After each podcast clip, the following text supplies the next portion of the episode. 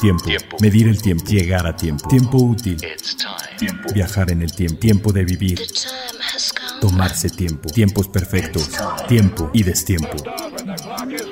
Las máquinas e instancias perfectas que conquistan el concepto del tiempo. Reloj house. Vivencias que atrapan el tiempo. Todas conviven a un tiempo en una sola hora.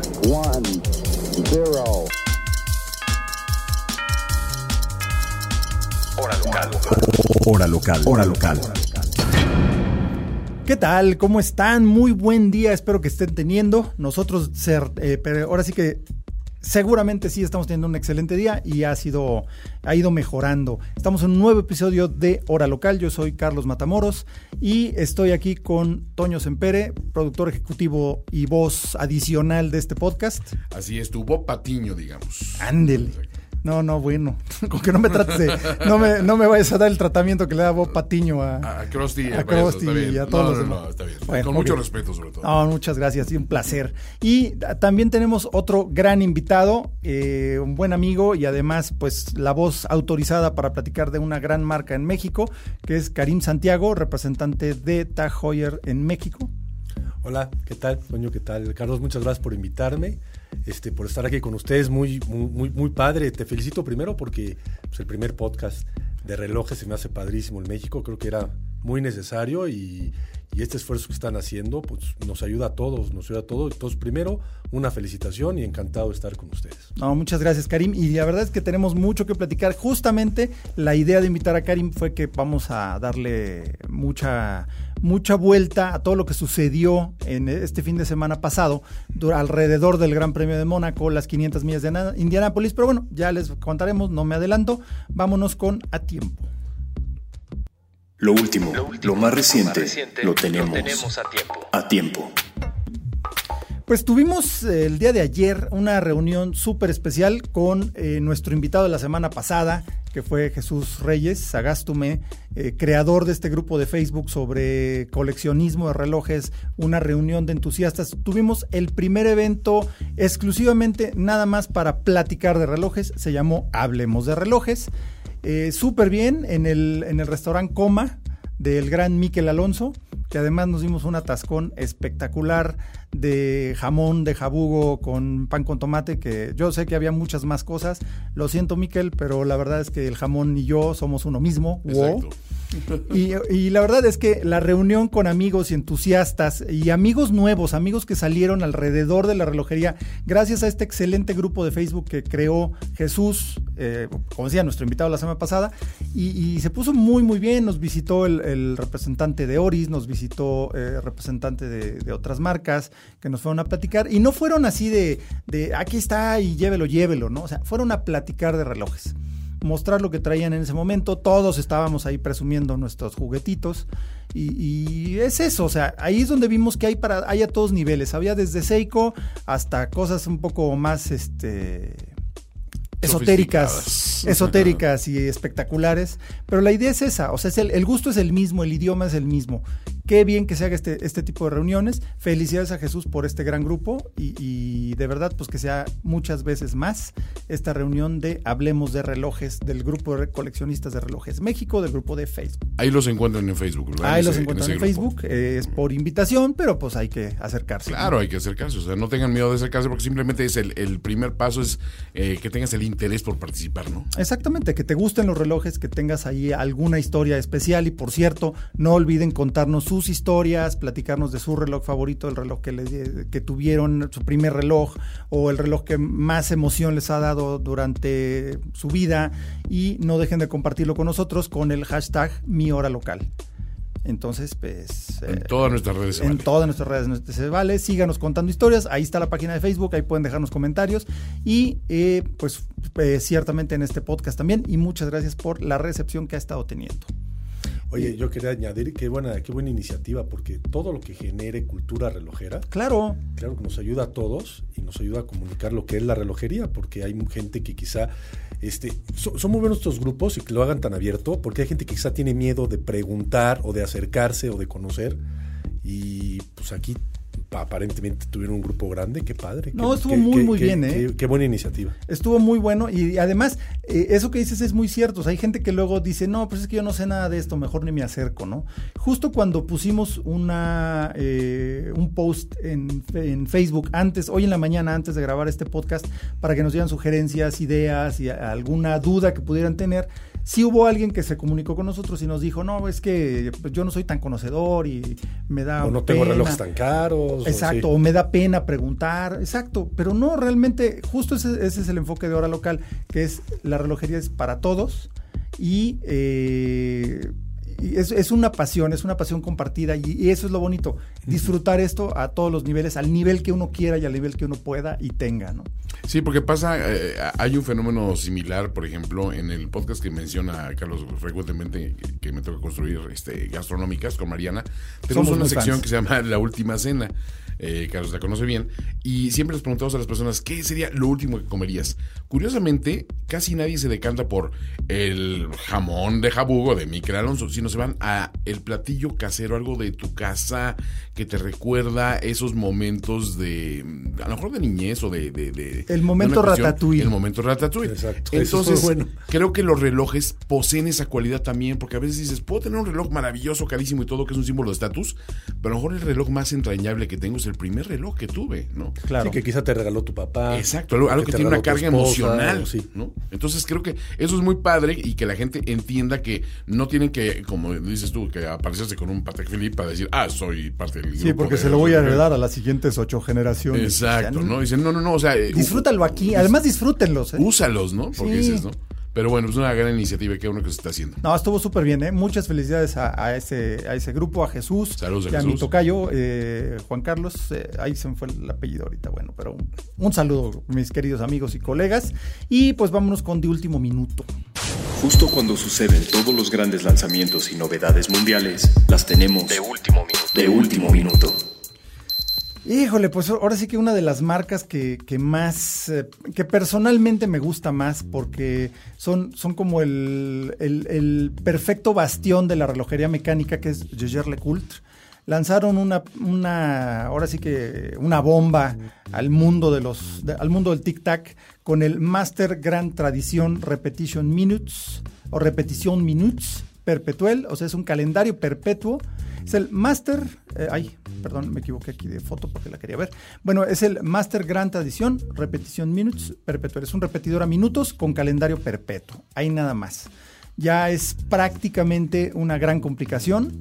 Eh, un reloj verdaderamente espectacular con todos los oficios artísticos que han caracterizado a Jaeger-LeCoultre eh, una carátula con un, un guilloché, rayos de sol trabajado a mano, índices aplicados, incluso algunos muy pequeñitos en el calendario perpetuo, con eh, una cosa que me encanta, el calendario perpetuo de cuatro cifras, que no te dice nada más si es año bisiesto o un más uno, más dos, más tres y luego el bisiesto. O sea, no te dice en qué ciclo del, del en qué parte del ciclo anual estás, sino que te indica tal cual con una ventanita Ah, qué el año Qué bárbaro. lo cual es, es una, una forma bastante más complicada de hacerlo. No, vaya que sí. Pero ¿por qué no? O sea, porque tienes ahí todas las cifras como una especie de cuenta kilómetros Claro, de coche. como meter. Ajá, y tiene ahí el año 2019, en este caso, y, y francamente una pieza espectacular.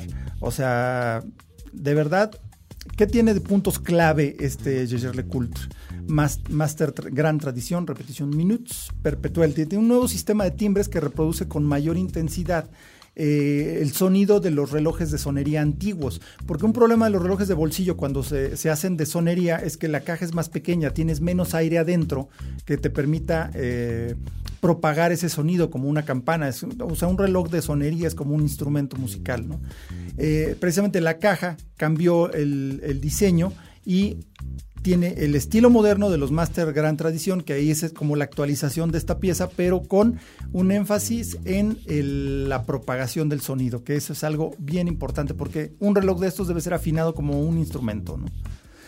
Y pues eh, esencialmente es un calibre automático, en eh, 950 es el número de calibre, que tiene una gran resistencia eh, técnica, o sea, es un, un calibre robusto, un calibre fuerte, que además tiene modo de ajustar rápida y fácilmente el calendario perpetuo, que ese es generalmente el coco de ese tipo de, de, Claro. de com- eh, complicaciones, complicaciones, sí. ¿no?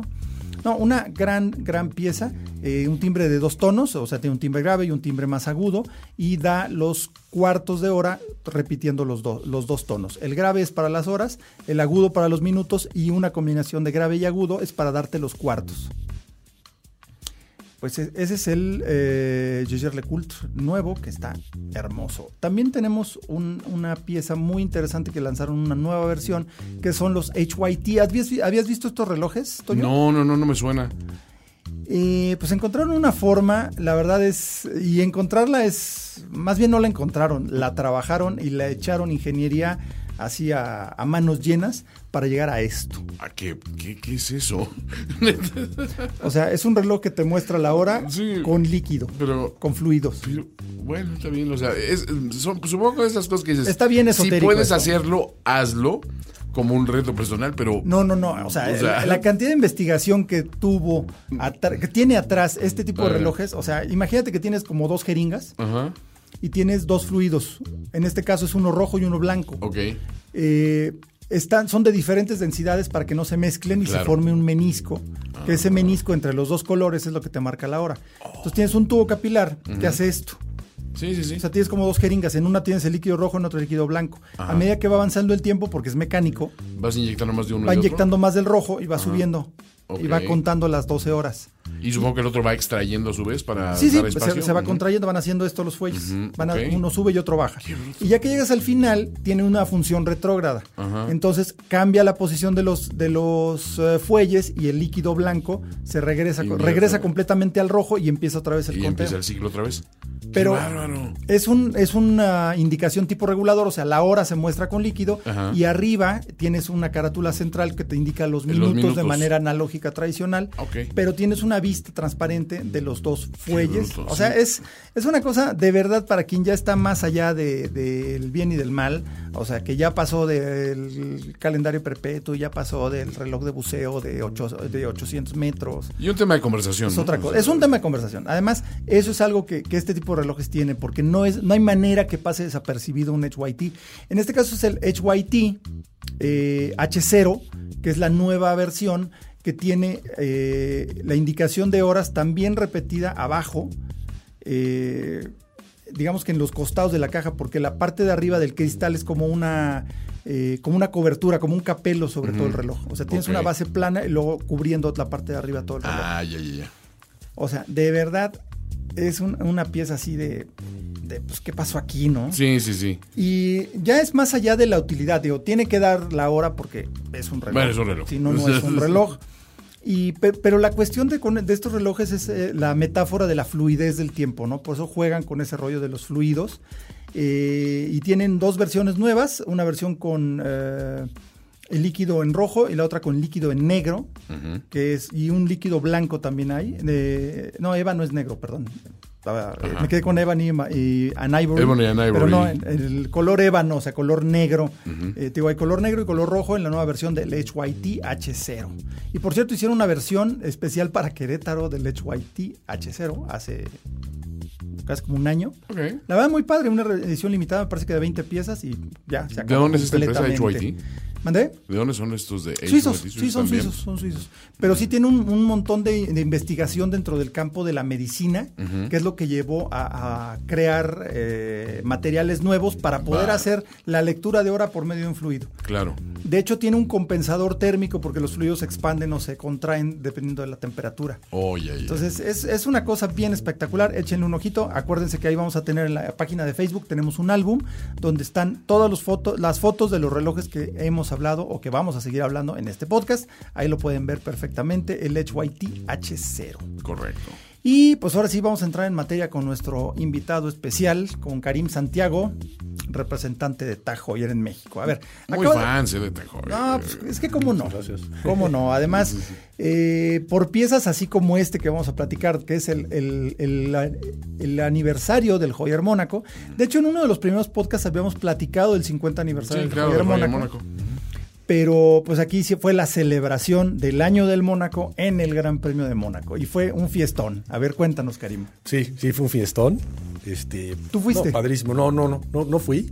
Este, normalmente van muy, muy pocas gentes de los mercados y lo dedican más a, a un tema de, de PR, de, de celebridades. Claro. Y, y la gente que está más cerca de Mónaco, las gentes de España, de Francia, pues les queda más. Pero nosotros no, pero sí fue, fue gente de México. Este, y no, pues una, una fiesta en todo lo alto, ¿no? Porque para nosotros el reloj Mónaco es un ícono de la marca. Y es un ícono de la relojería suiza. Fue el primer reloj con caja cuadrada estanca. Fue el primer reloj, bueno, eh, el- en, los, en el 69 Mon- eh, Hoyer lanzó el Chronomatic, que fue el primer cronógrafo automático. Y el Mónaco fue el reloj que decidieron ponerle eh, por primera vez este, este, este movimiento, que fue también un hito en la, en la relojería suiza. Y celebrando los 50 años del Mónaco, vamos a lanzar cinco ediciones limitadas. Ok. Ahora se Oye, pero antes que nada, me gustaría rec- recalcar eso que dijiste hace un momento, de que fue la primera caja estanca con, de, un, cron- de un reloj eh, cuadrado que sea impermeable, que sea prueba de O sea, agua. prueba de agua. Porque eso hay que, hay que enfatizarlo, porque en un reloj circular, un reloj redondo, es mucho más fácil hacer un empaque tórico, un empaque circular con sección redonda, para que a la hora que lo aprietas, el, empaque se comprime y queda perfecto. Pero hacer un empaque que funcione con esquinas y todo, o sea, la precisión de la fabricación de los empaques es otra cosa completamente diferente y sí fue un gran logro que el Mónaco fuera impermeable siendo de Siendo caja cuadrada, que ese siempre es el coco de los relojes cuadrados. Sí, claro, porque tienes, tienes un ángulo a 90 grados. Exacto, que, Entonces, que es muy difícil es muy de sellar, difícil ¿no? de sellar. Y, y ahí, más que el empaque, el empaque juega un papel importante, lo juega más la precisión De la cuando construcción. fabricas la caja. Sí, claro. Y la caja de acero inoxidable, pues no es un material. Sí, así como fácil de ¿no? trabajar, O sea, pues no. Entonces, la precisión tiene que ser pues micromilimétrica para que la caja, la tapa de la caja embone perfectamente y junto con el empaque lo haga, lo haga impermeable. Sí fue un adelante, eso fue en 1969. Claro, ahorita ya hay adelantos No, ya está técnicos, dominado, ya pero- está dominado, pero en esa época sí era... sí era- Histórico, y, y- claro. y- y los relojes en, en los 60 pues eran redondos, eran negros o blancos, con correa de piel, o sea, e- el- el- eran chicos. Normalmente en esos años los relojes eran 32, 33 milímetros de hombre. Porque además, de por sí en los relojes rectangulares, el tamaño no importa tanto, porque un reloj pequeño, siendo rectangular, luce más grande. más grande, y el. Mónaco, encima de todo, es un reloj muy grande. Sí. Por el tamaño del calibre, ¿no? Por el tamaño del calibre. Sí, porque el, el Chronomatic lo construyeron, er- es un calibre, no está integrado, son dos calibres. Sí, es solo, modular. es modular. Que ahorita vamos a platicar de los calibres modulares. Entonces, sí se necesitaba un espacio de caja más grande para, para poder albergar los, los- los dos movimientos, el movimiento automático y el movimiento del cronógrafo. Entonces, sí, e- en esas épocas fue muy disruptivo porque fue un reloj cuadrado, que no había relojes cuadrados, normalmente todos los relojes eran redondos. Mira, Era un reloj este, impermeable, resistente al agua, cuadrado, que fue una primicia. Fue el primer cronógrafo automático. Aparte tenía por esta, por este, por el Chronomatic, el primer cronógrafo automático, y era, y el reloj que usó Steve McQueen en la película Las 24 horas de Le Mans era azul. Entonces, todos los relojes eran negros, blancos, redondos, tradicionales, y este es un reloj cuadrado, azul, grande, este, entonces sí fue en esa época muy, muy disruptivo. y no olvidemos, lo traía Steve McQueen. Esa es lo que iba a decir, o sea, simplemente, De- haya de- ahora sí que haya sido como haya sido. El, el si papá lo- del cool. ¿no? Si lo, si lo usó eh, el, El- el el- The King of Cool, De King of ya automáticamente ya es más cool que cualquier otra cosa. Sí, ¿no? no, no. Y, y de verdad esa película, para los que son fans de los, de los autos principalmente, Obligadísima. es súper obligada. Es, eh, es una película rara, es difícil de describir porque tiene creo que tres páginas de diálogo en todo. Sí, sí, sí, sí. Muy Y- parca en diálogos, pero pues Pero es puro feeling, es, es Sí. pura emoción, de pura, pura sensación de velocidad. Y ese es el chiste. Y además, saber que Don Steve McQueen, usando su Mónaco, manejó buena parte de las escenas donde sale manejando. sí, en serio. Sí. Sí, porque él manejaba. Él sí manejaba y manejaba bien. O sea, era, era un piloto que actuaba. No era un actor que se volvió piloto, ¿no? Y fíjate que la historia, este, lo que me encanta del podcast que puedes platicar súper Claro. Ah, sí. Entonces, la, la historia del, del- de cómo Steve McQueen usó el Mónaco es, es, es preciosa. Porque, Porque hay una cosa, Steve McQueen era de Rolex, ¿eh? Sí, claro. Era muy fan de Rolex. Sí, pero era muy metódico y bastante obsesivo cuando representaba, cuando, cuando Claro. hacía un personaje. Claro. Entonces, para poder este, eh, pues, representar al piloto en la película, A Michael Delaney. Ah, exactamente. Este, se hizo muy amigo de Joe Seifert. Joe Seifert fue un piloto suizo de Fórmula 1. Fue el primer piloto suizo que representó, o que una marca de, reloj lo representó. Ah, y fue, es y fue. Hoyer. Y fue en, los 60 Y Joe Seifert. De hecho, fue este, compañero de Pedro Rodríguez. Sí, Sí, exacto. Joe Seifert usaba Hoyer porque era la marca que lo representaba.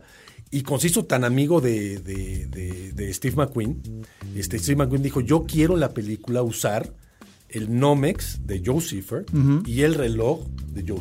Wow. Sí que era el del equipo Gulf. Que era el de del John equipo Wire, Gulf. ¿no? Y este, Joe usaba de hecho una Octavia.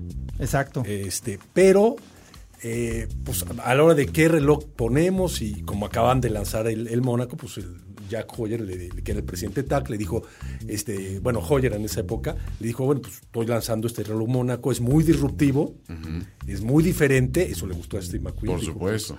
Pues digo, Dijo, entonces, venga. aunque Joe Seifert usaba una Octavia, dijo, bueno, me quiero poner, el- me quiero poner Mónaco. Pero usó el Nomex de Joe Seifert y tiene El patrocinio. el, patrocinio Hoyer Chronograph, que era en esa época muy Sí, sí. característico de lo que se usaba, ¿no? Y, y, y ahorita te costaría una fortuna. Ah, bueno. En esa época era, como él dijo, yo quiero usar estos relojes, pues ahí están los relojes. Y Sí, exacto, ahí están. Ahí están. Y, y también la producción usó relojes Hoyer, porque pues era... había relojes. Había relojes. Había que vestirla. pues. entonces sí, y, y- y hasta ahorita es icónico, ¿no? El reloj Mónaco. Claro. No, se, no se puede pensar el reloj Mónaco sin Steve McQueen. es la verdad. Exacto, no, y es que es de esas historias naturales que ahorita no habría presupuesto de marketing que te comprara una presencia así. Como lo que pasó con Omega y la Luna, ¿no? O sea, no hay un presupuesto que, que- Que- que- pudiera pagar que la NASA dijera, ese reloj es el que me sirve. O en este caso, que Steve McQueen dijera, ah, pues yo quiero usar el mismo de mi cuate De eh, mi Joe cuate. Seifert. Y ah, mira, este es el nuevo. Ah, pues sí está padre, está diferente, pum, me lo pongo. Me lo pongo, ya. Y así se hacen las grandes historias. Y la historia de Steve McQueen con el Mónaco, pues es enorme, ¿no? Fíjate que en esa época, en los 70, yo platicando con Jack Hoyer, que todavía vive, está retirado, pero todavía vive y es muy. Además, de él era cuate muy- de los, de los hermanos Rodríguez. Ellos fueron Sí, los que claro. le platicaron de la Panamericana Sí. y por eso. Esa es otra historia bonita. Ah, la no, de hecho, ya lo hemos platicado por ahí, pero bueno, Sí. échala, échala. Este, pero, pero, pero te digo que, fíjate, tomando el- el- esos patrocinios en los 70s, Hoyer patrocinó al equipo Ferrari la Fórmula 1. Correcto. Sí, claro. Y, y era, y era un trato de, de- de- de- de amigos entre Sí, esos Ferrari. o Sí, sea, sí. O sea, yo te pongo el yo sistema, te de, pongo el sistema cronometraje de cronometraje en Fiorano, entonces, en su pista. Sí, eh, sí, en su pista. Eh, y le dijo, a ver, yo no te voy a pagar por el sistema. Entonces dijo el Jack, pues así gratis como que está. Pero pues, ¿por qué no le pone el logo Hoyer a los Ferrari? Ah, pues eso sí puedo hacer. Todos los Ferrari durante los 70s tenían Hoyer y si ves la película Rush. Sí, claro, en la época de Niki Lauda. que murió Niki Lauda, que de hecho, hasta, hasta los 80, que fue cuando cambiaron a Longines. Exacto. Pero toda, hasta Jody Scheckter, hasta el campeonato de Jody hasta el Scheckter. 79. Sí, el, el campeonato de Jody Sí. Scheckter. Este, Todavía fue este. Hoyer. Sí, todavía traía fue Hoyer. Hoyer. Y todos los coches Ferrari en esa época, pues tenían el logo Hoyer. Claro. Y todos los pilotos en su Nomex tenían el logo Hoyer. Que no le costó nada más que poner el cronometraje. Eso ahorita es impensable. Es impensable, exacto. y todos los, a Jack le encantaba porque decía, yo voy a una juguetería y agarro un coche Ferrari Y ahí tiene mi está. logo. Sí, sí, sí. sí.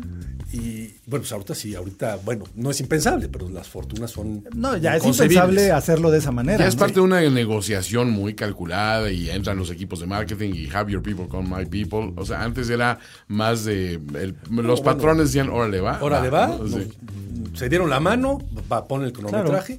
Jan Campiche fue el que lideró eso y, y el sistema que él desarrolló que se llama Centigraph Le Mans, Ajá. Que desarrolló Jan Campiche para Ferrari, fue el que después se utilizó para cronometrar la Fórmula 1. Para toda la Fórmula 1, sí. En los 80s, en los 90s, cuando Tag Heuer ya era el cronometrador oficial de la Fórmula 1. Exactamente. Y ahí viene, bueno, antes de que pasemos ya más rollo con Tag Heuer y demás, nos estabas platicando de las cinco ediciones limitadas que van a lanzar Ah, este bueno, año. pues ahorita fue la, la fiesta fue espectacular, fueron Patrick Dempsey, que es ahorita el embajador de toda la de todos los productos. de- Ese es otro piloto que actúa para que- financiar su... Claro, para Mac- su, Mac su Dreamy. capricho, ¿no? Mac. Este, fue él, fue Bella Hadid, que, que- que es embajadora Que nuestra. no es este, fea, vamos a decirlo, no es fea. no- pues, po- digo, sí, algo tiene, ¿no? tiene algo, tiene su Tiene- encanto. está la- guapilla tiene su la encanto, muchacha. Tiene su encanto la chamaca. Este, bu- bueno, va- va- varias celebridades, ahorita les platico, pero el punto importante es que lanzamos el reloj Mónaco 50 años. Y lo vamos a hacer, vamos a lanzar cinco ediciones Durante este año. durante este año. Entonces, el Mónaco que lanzamos este, hace referencia a la, a la década de los 70. Ok.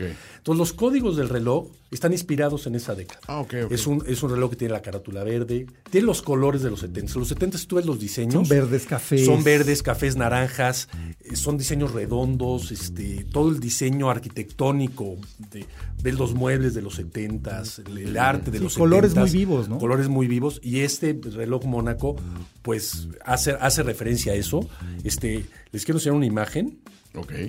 del, del- del reloj. No, igual, este, esa la vamos a poner también en Ah, nuestra sí, página de. Facebook para que las chequen y vean este nuevo modelo que la verdad está muy bonito, eh, con colores, eh, pues sí, muy cálidos. Y que te remite inmediatamente el color a la época es, es padrísimo. ¿no? Exacto, si es un verde, Son- son- es un como British Racing Ajá. Green, Sí, un poquito como eso. Ese- ese es un Entre verde y tabaco, como, ¿no? Como que te recuerda a Silverstone, Sí. quizá algo así, ¿no? Es como cuando ves el- ese color azul azul cielo con el naranja pálido e inmediatamente te remite a los a los este a los Porsche patrocinados por Gulf. Claro. Exacto. O sea, es esas cuestiones que dices, ah, esos son 70, ¿no? Por ejemplo. Sí, ¿no? tiene, tiene la carátula, tiene un acabado Cots de Genève. Este, Sí, que es, una, es un como pulido en franjas. En franjas. Lo, lo- lo verán en la imagen, su, su correa de piel perforada, que es muy una correa muy de piloto. Tiene los detalles de las. Bueno, tiene superluminova en, en- en las manecillas, pero tiene tonos en naranja, tiene tonos en. Sí, las en puntas azul, de las puntas. manecillas y el segundero central. Y, y una cosa muy importante, tiene el movimiento, este, eh, que, bueno, ya no es el Chronomatic, pero es un movimiento que tiene la corona Del otro lado. del otro lado. La- tradicionalmente la corona está a las tres. Lo- el- el- el- la característica fundamental del modelo del Chronomatic del, del Mónaco original es que la corona está a las nueve. Invertido. ajá. Sí, porque las reediciones eh, más recientes tenían otro calibre también modular, pero diferente, que traía corona y, y pulsadores del mismo lado, del, lado mismo derecho, donde Sí, todos los de- cronógrafos de lo hecho, traen, ¿no? e- Eso, ese Mónaco, con el calibre tradicional, era un Dubá de Pra, eh, con, un, con, con- con una posición normal de la corona, Sí, sí. tradicional. Y este ya es Y este es manufactura. calibre 11, que es el- la evolución del Chronomatic, le llamamos calibre 11, que tiene la corona a las 9. Y es pero muy este sí es integrado. Este sí es integrado. Ok, esa Este es sí una cosa integrado. interesante. Ahorita lo vamos a retomar en complicación, ya que platiquemos de los calibres integrados y, modulares. Es importante, son 169 piezas nada más. Nada más 169. Para todo el mundo. Wow. Wow. A mí como me van a llegar, con suerte, dos. O sea, si tienen la suerte de conocer a Karim, pues vayan preguntándole si quieren uno de estos, porque nada más va a haber dos. Corran. Porque sí, debe haber trancazos en el mundo por conseguir ya, uno ya, de estos. ya, ya tenemos una lista de espera. Lo, lo- lo- lo interesante es que después viene, eh, no sé si en un mes o mes y medio, se lanza entonces la edición de los ochentas. Ok. Ok. Que tiene todos los colores característicos de la década de los ochentas. Ok. Entonces va a ser, no, no se los quiero adelantar, pero tiene más detalles en rojo, más inspirado en el equipo McLaren de esa época, a ver si se acuerdan del coche. Claro. Bueno. Y después viene el Mónaco de los noventas, con los códigos de esa década, y después el Mónaco de los años 2000, y finalmente el Mónaco de los años 2010. Ya. Entonces, van a ser cinco ediciones. Cada una son 169 piezas. Nada más. Y te aseguro que hay gente que quiere las cinco. Las cinco, Para no, tener su No, no, sí, yo creo que ya se completo, tardaron ¿no? en vender el paquete completo con Sí. las 5. Sí. Pero bueno, igual lo van a hacer, no, no sé, ¿no? Me Pues la, ya- estoy- ya- la estoy ya- aventando, ya- pero. Ya, acab- ya acabas de darme una idea. A ver. Sí, la estoy aventando, pero El pues kit sí, pues llévelo, llévelo, vez. Claro. Digo, si eres fan. Es que en serio, o sea, sí estaría muy padre tenerlo, sobre todo si has seguido esto y has seguido el, el deporte motor, que el, Sí. el- tan, tanto por el nombre como por la historia del Hoyer Mónaco con Steve McQueen y la película Alemán y todo, pues está ligado completamente. Y además, Tag Heuer, que eso es algo que a mí me, me ha brincado, bueno, no me brincó, pero ya, o sea, supimos que han cambiado mucho las cosas en McLaren, ¿no? Pero la, la historia de, de cómo se convirtió de Hoyer a Tag Heuer está súper ligada con McLaren. Sí, claro. Claro. A ver, Sí, cuéntanos claro. eso. Sí, mira, este. Ahora sí que. Les voy a platicar esa y la de la carrera panamericana que no se me, ocu- se me No, no, va, porque también es, es padrísima. Venga, venga. Y, y, este, pues quizá empiezo con esa porque va- así va. Sí, vamos en orden. vamos en Cronológica. orden, ¿no? Este, Jack Hoyer cuando era el bisnieto del fundador. Cuando tomó el, control de la, de la marca en los años 50, este, diseñó un reloj para piloto. Y es un reloj de muy fácil lectura. Este, eh, muy deportivo. eh, y- pero su principal característica es que fuera de fácil lectura y de fácil uso para pilotos. lo- que, los, que los pulsadores sean fáciles de utilizar con un guante este, y que el, el reloj fácilmente el piloto pueda ver la hora y el, y, y- y el, el cronómetro, el cronógrafo. Y no sabía qué nombre ponerle a este reloj. Pues decía, pues qué nombre le pongo. Y fue, eh, bueno, él cronometraba este, las 12 horas de Sebring y ahí conoció al papá de los hermanos Rodríguez. Y el papá de los hermanos Rodríguez le platicó de la carrera panamericana. Que se corrió en México, entonces- ya se había cancelado. Sí, se sí. corrió en México del 50 al 55 y una carrera mítica por la gente que moría, por, por, pues, por lo peligroso que era para No, y que pilotos. fue grande para Mercedes-Benz, grande para Porsche. Para de hecho, Ferrari, ¿no? Y mm, Ferrari Lancia, no tanto. Lancia, para ganó. Lancia, sí. Lancia. No, pero de hecho los, los Porsche 911 carreras se llaman carrera por la Panamericana. Exactamente. O sea, no hay de otra. Para Porsche fue vital porque fue una de las principales victorias internacionales para Porsche, una de las primeras o la primera. Y, y por eso también adoptaron el nombre carrera. O sea, el Porsche 911 carrera se llama así por la Panamericana. Y nuestro reloj carrera Igualito. se llama así por la carrera panamericana, porque al oír el, el, eh, este, Jack las historias de la carrera panamericana y la pasión que tenía el papá de los hermanos Rodríguez para platicar de todo esto, dijo, ah, pues ese es el reloj. Es, Claro. es el nombre para mi reloj. Carrera, fácil de pronunciar, un nombre que... Y suena, es evocador, ¿no? Y es evocador del automovilismo y de, y de muchas cosas, ¿no? Y eso, durante nuestro reloj más exitoso durante muchos años Sí, sí. que de hecho en la década de los 60 el reloj más exitoso era la Octavia, después el Carrera. Oh. Pero la Octavia era el bestseller, ¿no? En esa época. Y este, bueno, Jack después cronometra este, Ferrari y después a principios de los 80, tú bien lo sabes, Carlos, viene la crisis del cuarzo. Exacto. Entonces ahí fue una revolución mm, disruptiva completamente en la industria Muchas suiza. marcas murieron, otras se fortalecieron y otras estuvieron tambaleándose, sabiendo, o sea, tratando de encontrar por dónde va el camino, ¿no? Exactamente. Y mucho, fue- hubieron muchísimas adquisiciones. Este, se creó Swatch Group con, con el portafolio enorme de marcas. Pues, en esa época nació por, a, a raíz de esta crisis del cuarzo. Y bueno, la, la fábrica Hoyer se vendió. Este, primero, primero se le vendió a Piaget. Y pues, Piaget siendo una marca muy tradicional. Y muy de joyería, más muy de que nada. joyería. No sabía qué hacer, francamente, con una marca completamente deportiva, con un espíritu deportivo, porque es el ADN de Tag Heuer, un espíritu deportivo y una relación fuertísima con el automovilismo. Y este el dueño de, de- de- en esa época, uno de los dueños de, Ma- de McLaren, Mansur, Mansur Oseis, Oye. o, o, o seis, o Oye, No, es Oye. Oye, Oye. buscando comprar De una... hecho, es socio de Ron Dennis. Eh, Cuando se creó el McLaren Project 4, el MP4, que fue cuando Ron Dennis tomó el control de la- del equipo McLaren para fortalecerlo y poner en práctica sus ideas del monocasco de fibra de carbón, eh, pues se asoció con Mansur Oye, que tenía una empresa que se llamaba TAG, Techniques d'Avantgarde, que hacían eh, material aeroespacial, cosas de misiles y, y cohetes. Instrumentos de navegación. instrumentos de sí. navegación, cosas Que así. existe todavía. Sí, claro, TAG todavía existe. todavía. Entonces tomaron esa, esa unión y o sea, Mansur Oye entró como, como comprador de, de Hoyer, ¿no? De Heuer, sí. Y ahí fue donde se fundó TAG Hoyer. Ahí se fundó, como su empresa era TAG, Technics Avantgarde, y la fábrica Heuer se fundó en el, en el 85, TAG Heuer.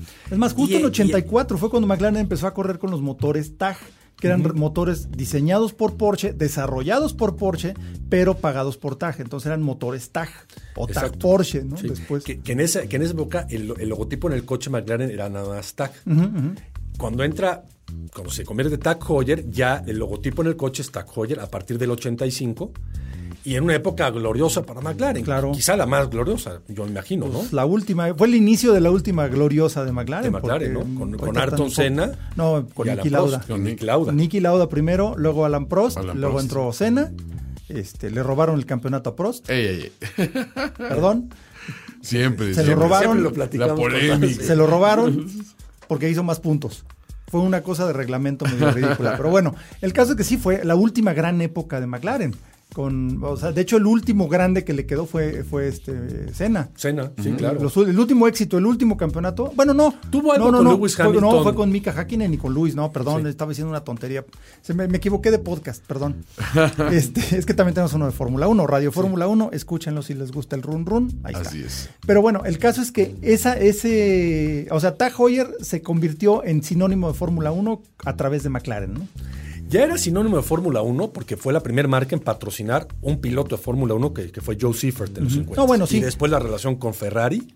No, por supuesto, pero luego ya se volvieron pero- cronometrador oficial. Pero la, la relación con McLaren también fue una época como donde explotó la Fórmula 1 a hacerse un, un fenómeno mundial.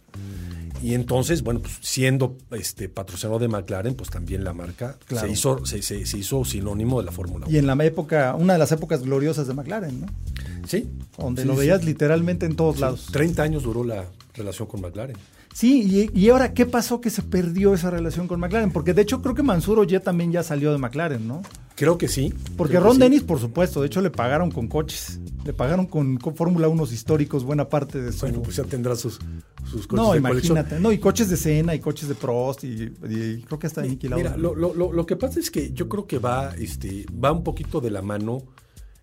Yo creo que las relaciones van evolucionando, las, la- la- las condiciones van cambiando.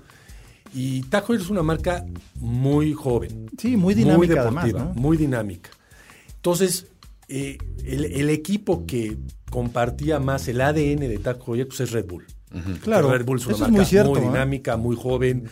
Este, y nosotros estamos más que en el automovilismo, en también los deportes de aventura. Tenemos Claro. a una, este, a esta, es una este, deportista suiza que hace estos que se echan- ajá. Es como una cosa, echan en paracaídas, pero es- es- son unas alas. Ah, ya, es a la sí. delta, no, sea, no, no, no, no, es, el es de- como de ardilla voladora, ¿no? Los Sí, wingsuits, Exactamente, exacto, ¿no? los wingsuits. Entonces, estamos muy, muy este, metidos en el surf, con Keileni, en, en deporte, en deporte de aventura. Fíjate que tiene verdad. todo el sentido del mundo. Entonces, ¿eh? tiene todo el sentido porque Red Bull es la marca que comparte nuestro ADN. Sí, sí. Entonces, hacía todo el Deportes sentido. extremos. Este, Sí, es una simbiosis ahí muy buena, muy correcta. sí. Pues sí, y ahora tienen este a un gran embajador en Fórmula 1 que es este Max Verstappen.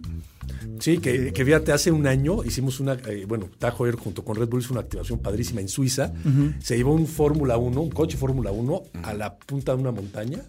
Le pusieron este eh, llantas especiales y cadenas y en la nieve Sí, estuvo sí. dando vueltas. Pues, está muy interesante, lo pueden buscar en YouTube. Está muy padre. Y esto es algo que, va, que vamos de la mano porque compartimos la misma filosofía. Ok. Entonces hacía mucho más sentido ya empezar este, a, a ir con Red Bull y tener la relación con ellos. No, está buenísimo eso. La verdad creo que tiene todo el sentido y también de ahí salió la relación con Aston Martin. Sí, exactamente. Porque Aston Red Martin Bull tiene, es, es, partner también de, de- de de Aston Red Bull, Martin. ¿no? Sí. Y han hecho ya, todo- ya algo con Aston Sí, Martin. ¿no? y, y- y lanzamos el año pasado dos ediciones limitadas. Ok. Una en nuestra línea Fórmula 1, que es un reloj bastante, que tiene lo- lo- lo- los códigos de Aston Martin, sobre todo el color, este como color verde. que el tiene British Racing Green. Este es más, este sabes que es ¿Más más, oscuro? no, no, no, es más como fosforescente. Es el, es el color del Aston vivo. Martin. Ah, pero el de Le Mans. de- de- exactamente. ah, ya. Exactamente. Sí, de los GT Le Mans. Exactamente, tiene ya, ese ya, color. ya. Y también lanzamos un carrera Hoyer 01 Aston Martin. Más relacionado con el Aston Martin este, Gran Turismo, ¿no? El, el deportivo. de Claro. eso. No, y por cierto, no se pierdan en YouTube y en la página de Facebook de Hora Local. ah, precisamente ayer acabamos de subir la reseña del turbillón 02T de Hoyer Carrera. Tag Heuer Carrera 02T, Turbillón Ayrton Senna, una edición limitada que es exclusivo de Perlong.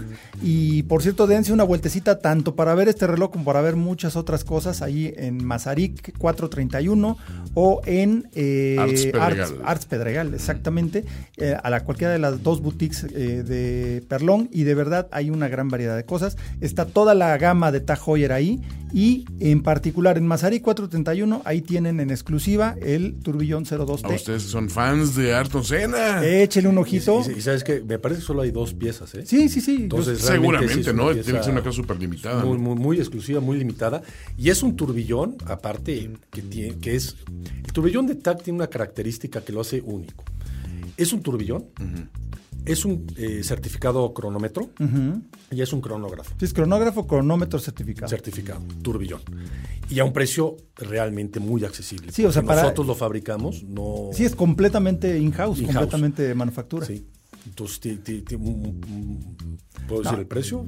Sí, claro. Sí, suéltalo. pues. Pues eh, está me- 475 mil pesos. Que para esa, una No, pieza, un para un turbillón, esas características. Híjole, para un turbillón es, de eh, manufactura sí es. sí eh, es No, de muy, hecho, muy levantaron muchas olas en, en la industria cuando lanzaron ese el 02T. Todo el mundo así de, ¿what?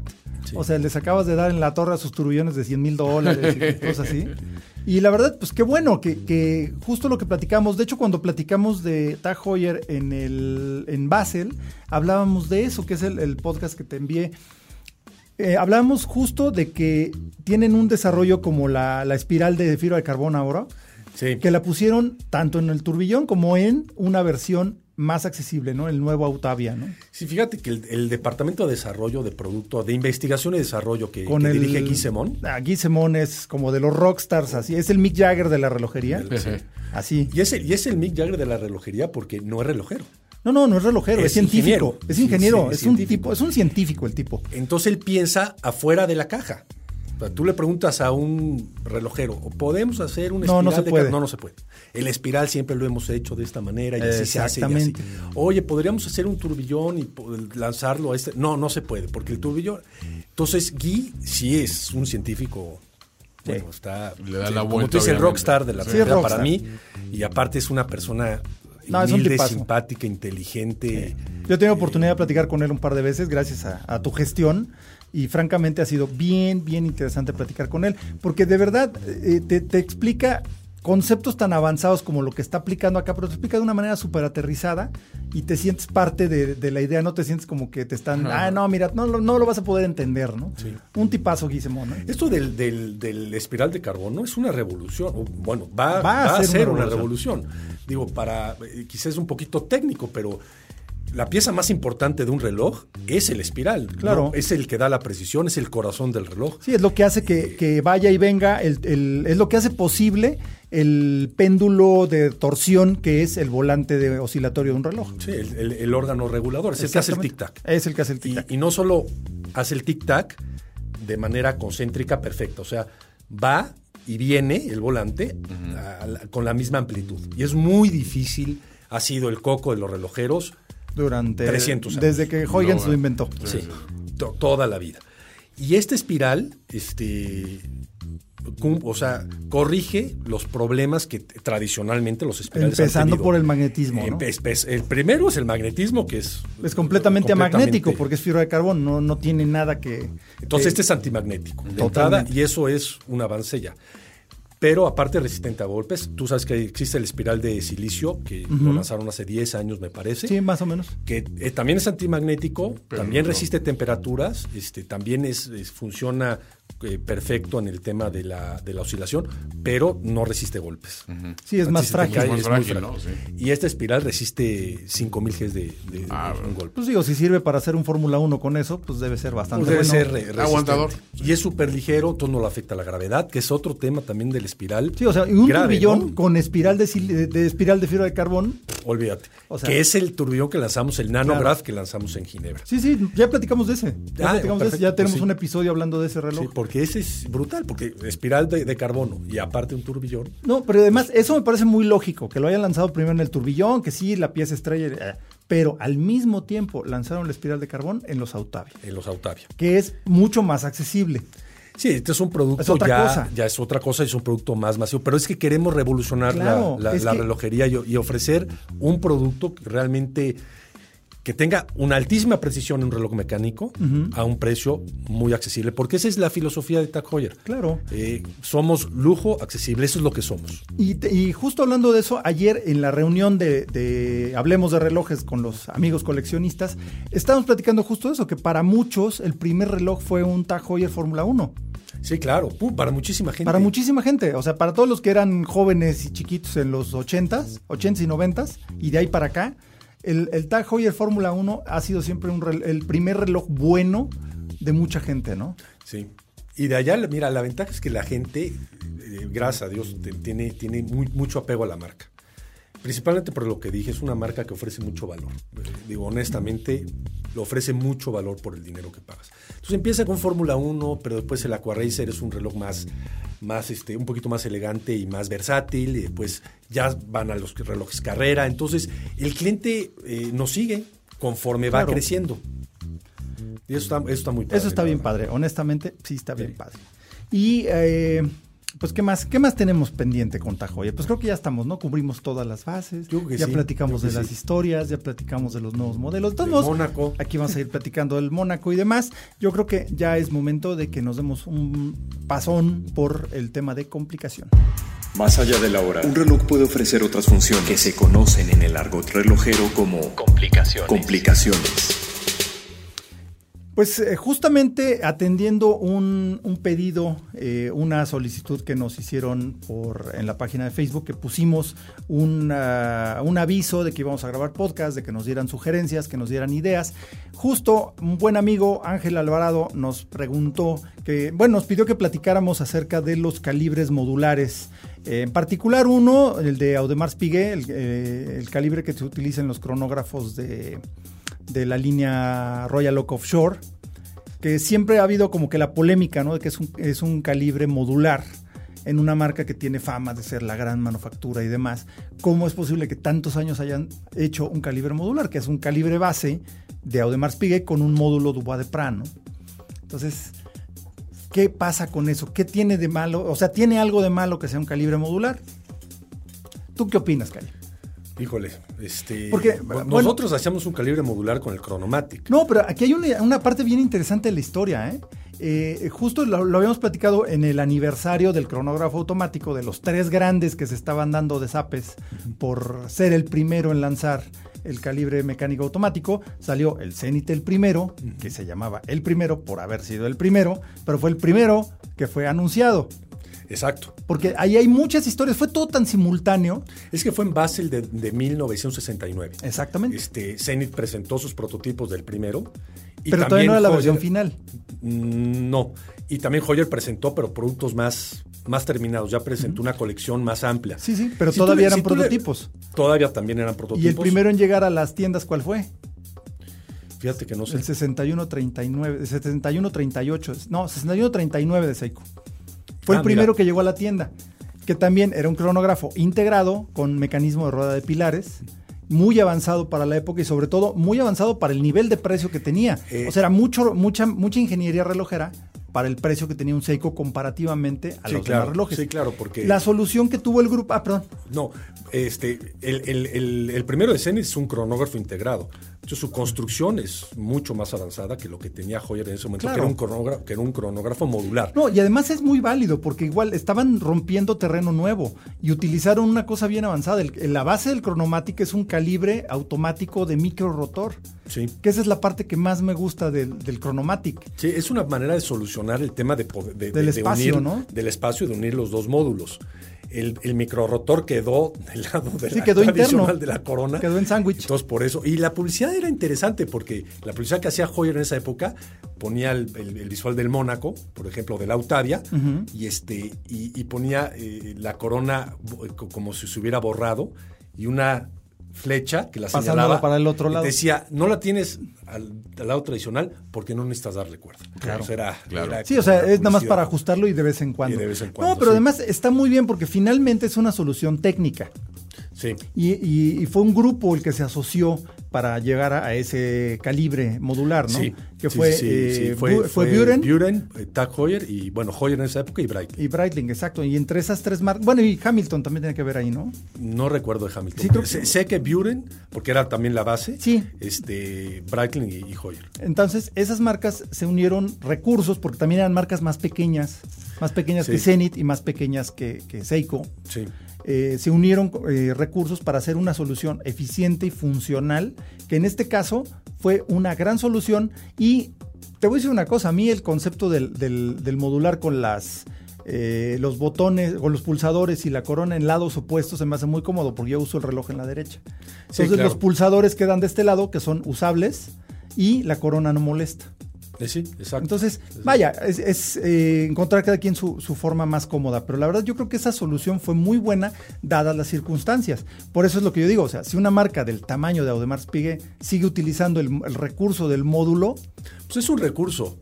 Pero un digo, recurso. tradicionalmente en relojería pensamos que los cronógrafos o los movimientos integrados tienen más, no sé, ¿cómo le puedes llamar? es más purista. Es más purista, sí. O sea, de hecho, es un hecho, es más purista, Es más ¿no? purista y, y en estricto sentido es mejor. Porque aparte, cuando está integrado el movimiento, puede ser más delgado. Claro. Primero.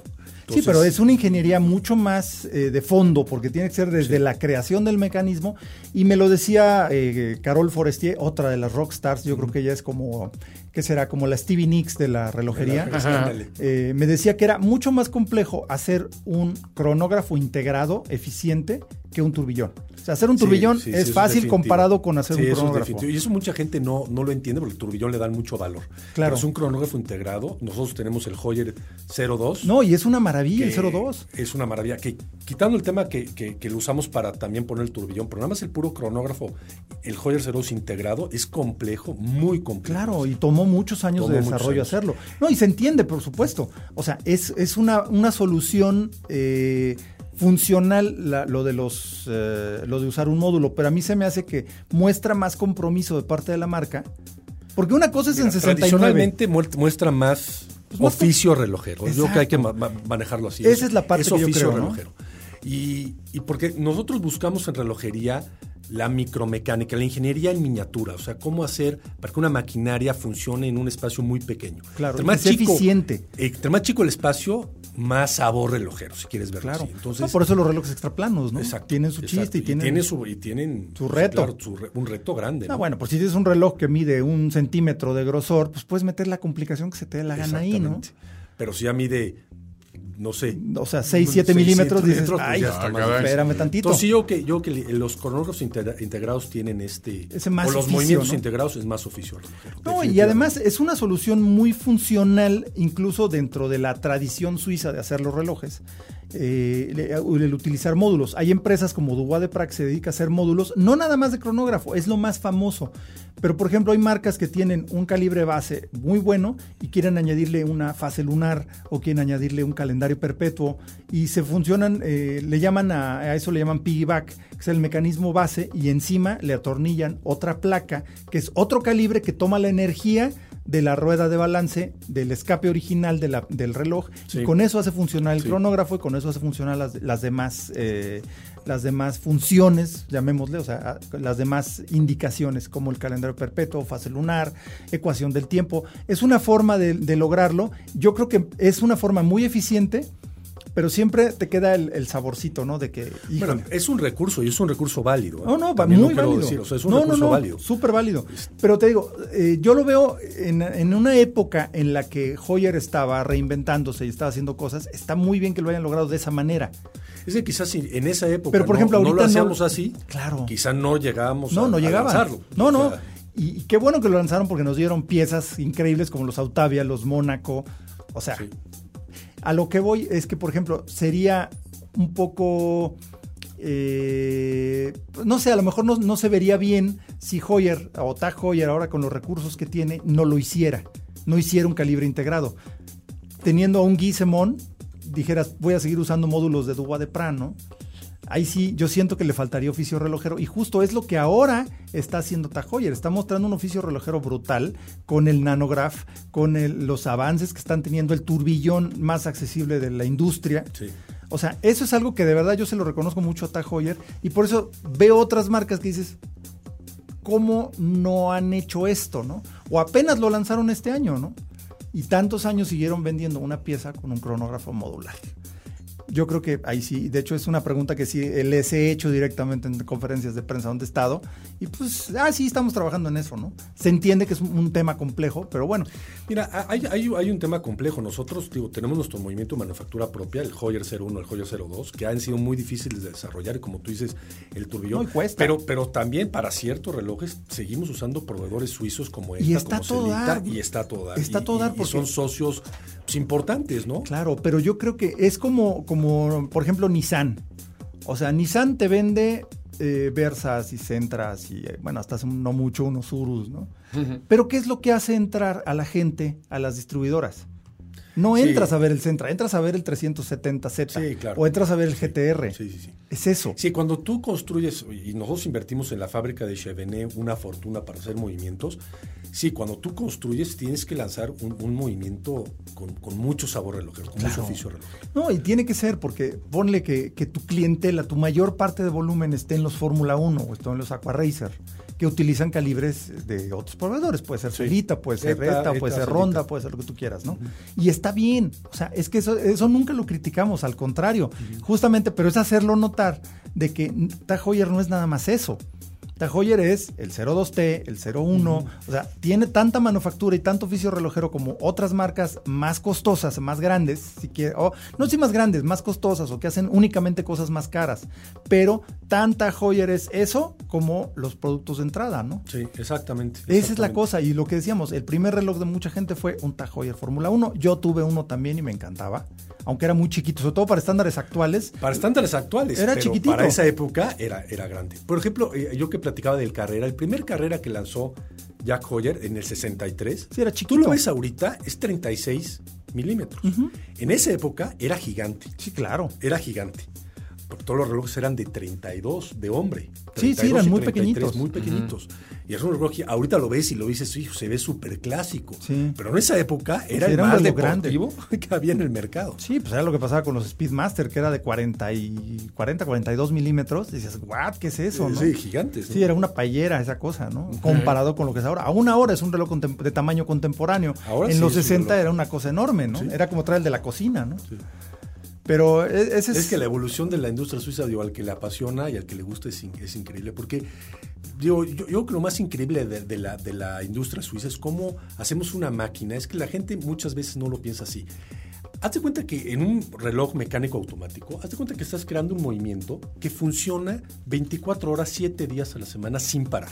Tú imagínate que un coche fuera, aquí aparte no le tienes que, Sí, sí, o sea... se- es, que es perpetuo, que se, que, que se, que se mientras lo recarga uses, solo. Se recarga solo. Es que exacto, es la máquina más eficiente que hay. A mí Es- no me hablen de ecologías, No, ¿no? no, no, para nada.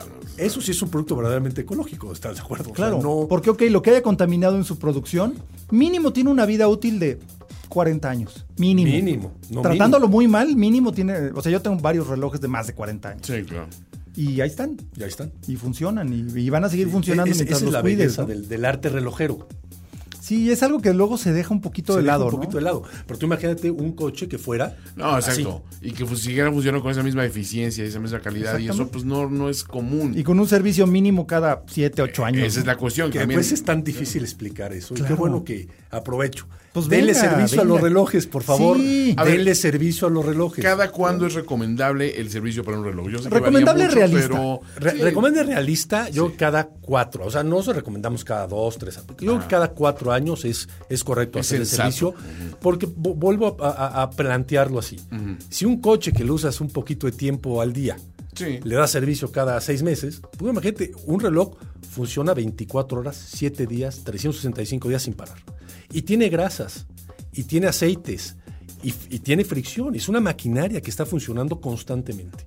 Entonces, y, y- y le recomendamos hacer el servicio cada cuatro años, pero háganle servicio, de veras. Sí, este, sí, sí. Son piezas que duran toda la vida, Sí, de la marca cuidas. que sea. Sí, las cuidas. Si las cuidas, llévenlos, eh, también llévenlo a servicio este, autorizado, Ah, por es favor, llévenlo a servicio señores. autorizado, porque tenemos los empaques. Hay una variedad impresionante de grasas, ah, perdón, una, eh, una variedad impresionante de grasas. Sí, grasas, de lubricantes, aceites. Cada pieza del reloj, cada ensamble tiene una grasa diferente, no es que pones la misma para todo. Los relojeros del servicio los- autorizado lo saben, ¿no? saben cuál Entonces, va en dónde, ¿no? llévenlo este, para que sea una pieza que puedan heredar, que puedan disfrutar toda la vida. De veras, usen el servicio técnico autorizado de las marcas. ¿no? Sí, eso, eso es bien importante. Y, y ahora, eh, por ejemplo, tú, aparte de ese servicio cada... Mira, yo siempre lo, he manejado como así, mínimo cada cinco años, ¿no? Está correcto. Yo digo, cinco años. Pero ¿no? es un usuario un poquito más sofisticado que el común de los usuarios de relojes, Claro. quiero creer, ¿no? Sí, Mira, sí, sí. Es muy chistoso, es un poquito contraintuitivo. Pero entre más usas el reloj y más se mueve la Mejor maquinaria, funciona. mejor funciona y le puedes hacer un servicio cada cinco años. Claro. Si lo dejas de usar, como la verdad es el caso de mucha gente, porque con el tema de la inseguridad, pues te da miedo usar tus relojes, y lo deja y solo se le pone en ocasiones especiales, Sí. las grasas se, Se- se- se se escurren secan, se se secan. secan, se hacen pastosas y hay que darle un servicio un poquito Sí, porque más. un mecanismo de, de más reloj seguido. ya seco, ya sin lubricación, se desgasta más rápido. Sí. Entonces, cuando le hagas el servicio, puede ser que sea más caro porque habrá que cambiarle piezas. Porque Correcto. se desgastaron por esa falta de lubricación o porque estaba reseco el lubricante, ¿no? para dormir, aunque sea, hombre, para estar en casa. Sí, para usarlo viendo la tele y todo.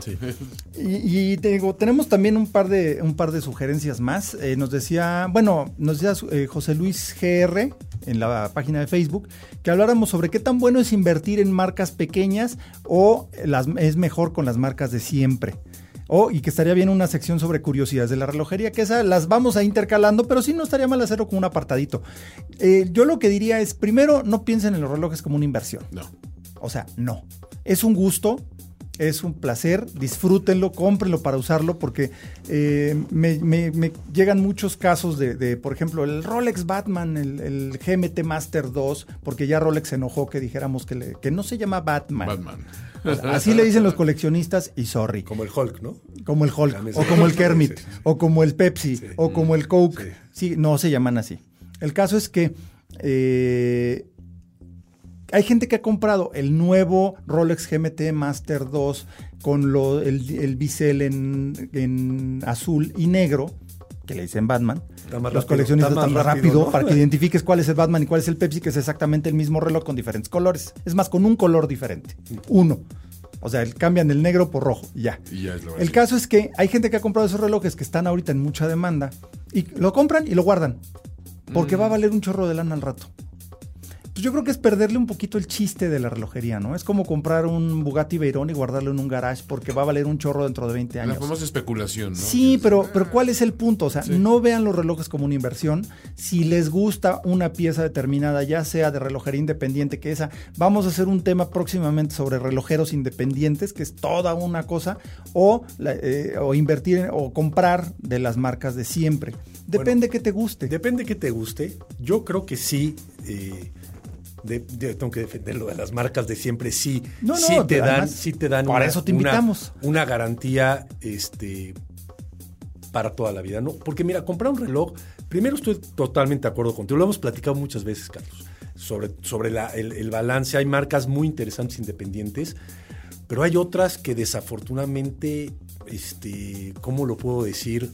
Tienen una vida. Ya desaparecieron y, Ah, y- no. y tú te quedas con una pieza que nadie le da servicio. Nadie le va a dar problema. servicio. Sí, eso Entonces, es cierto. Y ya, ha pasado pero, mucho. Pero, pero hay, hay, hay relojeros independientes sumamente serios que saben su oficio y que saben perfectamente, o sea, que no se vuelven locos, vaya, porque nos ha tocado cada un tema de, de relojeros independientes que después este, se vuelven locos y- y acaba desapareciendo la empresa. Y eso yo creo que es el riesgo. Yo creo que sí hay que apostar a las marcas de siempre. Son marcas que llevamos, como Tag Heuer, como miles de marcas, que llevamos invirtiendo en la industria suiza años y años y años. Y que y tenemos No, y tienen un una trayectoria, y una trayectoria y un compromiso a futuro con el cliente que compró hoy. Porque Eso tenemos, bien padre. tenemos este, la filosofía que son relojes para toda la vida. No, no vendemos relojes de moda pasajeros, vendemos relojes para toda la vida. Y- Y, yo hablo como industria relojera suiza en general, ¿no? No solamente como... Sí, sí, no, como tu marca, ¿no? No, No. Exactamente, no solamente como, como sino en general. Entonces tenemos un compromiso a largo plazo de mantener, por ejemplo, el, el estándar suizo es mantener refacciones por lo menos 20 años, seguir fabricando las refacciones de un reloj 20 años después de que lo descontinuaste. Para que el cliente tenga esa oportunidad. Y hay marcas que, ese es el estándar suizo, hay marcas que tienen Tiene hasta más. más, hasta más. Entonces sí creo que, aunque no lo deben de pensar como una inversión, sí es una pieza para toda la vida y tienen que pensar en el soporte que va a haber en un futuro. No, bueno, buenísimo. Es que ese, ese es un punto de vista interesante. Eh, también, por otro lado, depende qué compres en una, en una marca independiente. Porque, como dices, hay relojeros que hicieron una cosa espectacular, increíble, y de repente, ¡pum!, ya desaparecieron.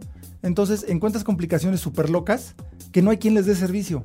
No hay quien las conozca y no existen refacciones. Pasa. Pero también hay relojes eh, de marcas independientes que también utilizan muchos de los mismos insumos que utilizas tú en tus productos de, de línea. Es correcto. Por eso digo que hay que, Hay que ver hay qué, hay ¿no? que saber qué. Es difícil, ¿eh? Sí, es difícil, pero Es por ejemplo, hay, difícil, hay ¿eh? marcas independientes que tienen simplemente un diseño distinto, un diseño particular, una historia diferente que contar, pero en el corazón utilizan también calibres o Celita, o Ronda, o eh, ETA, ¿no? Poeta.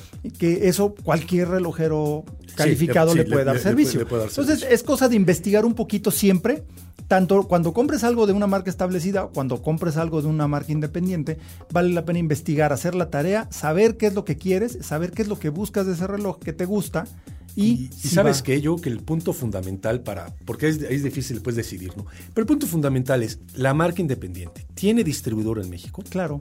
¿Tiene representante en México? Eso ya te da una tranquilidad. Totalmente. Y si es un representante, una joyería o un que sea que tenga mucho prestigio. Entonces eso ya te da un respaldo. Sí, sí, totalmente. Este, que no te van a dejar solo. No tiene representante en México, eh, en mi opinión personal, no piénsalo dos veces. Claro. Excelente punto. Eh, Eso está muy bien. Acabas de ver un caso aquí muy cercano, Carlos, este, mi hermano, el que se dio el porrazo con ah, el reloj. es cierto, tienes toda la razón. Estaba todo, todo alarmado. Y Carlos, ¿dónde llevo a arreglar esto? ¿Dónde lo compraste? Pues es que el único centro de servicio está en Miami. En Miami. Mándalo a Miami.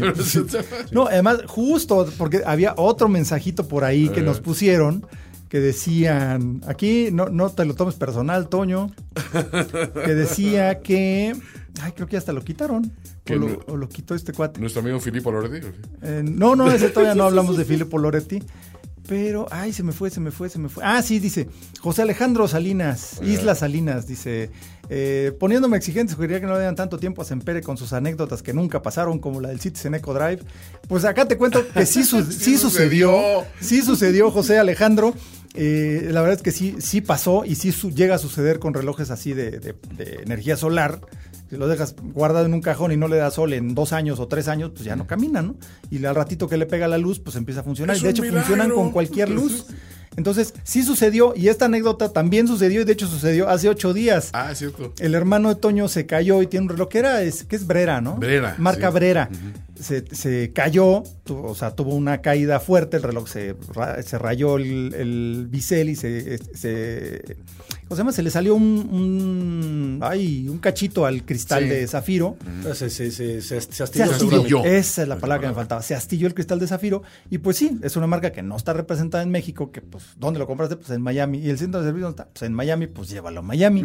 No hay más. que, ahorita que tocas lo del cristal de zafiro, nada más rápidamente, la gente piensa que es, el cristal de zafiro es irrayable. Solo puede rayar algo con diamantes, el único material. Pero se astilla. Claro, bueno, no es irrompible. No es irrompible, eso es, es, irrayable, es bien diferente, exactamente. Sí, quien ha visto caer a mi hermano sabe que no cae. No cae con gracia. No es precisamente un gimnasta olímpico. Sí, no, no, no es como Buzz Lightyear, ¿no? No, no, Que no vuela, sino que cae con estilo. Exacto, con estilo. No, no, no, este cae como que tapa de excusado, así bien. y pues sí, en uno de esos trancazos eh, se astilló este reloj Brera. Y sí, mi querido José Alejandro Islas, en serio, sí sucedió lo, de lo, del Eco Drive. Y sí sucedió esto. Es real, de veras, te lo juramos. Pero bueno, gracias por, por sus mensajes, gracias por darnos eh, ideas y sugerencias. Vamos a tomar varias de ellas también en un futuro. Y eh, pues nada más les quería platicar de eh, del rincón de los seminuevos en Perlón. Ah, es cierto. Fíjate que yo me di una vuelta ahí a Mazarik, en Mazarik 431, y de verdad la vitrina de los, de los usados es una, o sea, es pura tentación. Claro. Porque son relojes de diferentes épocas que te gustan, son relojes que entraron a un, eh, un trading, a un, no es un intercambio prácticamente, pero se toman a cuenta para un reloj nuevo de alguien que quiere alguna pieza más sofisticada, una pieza diferente.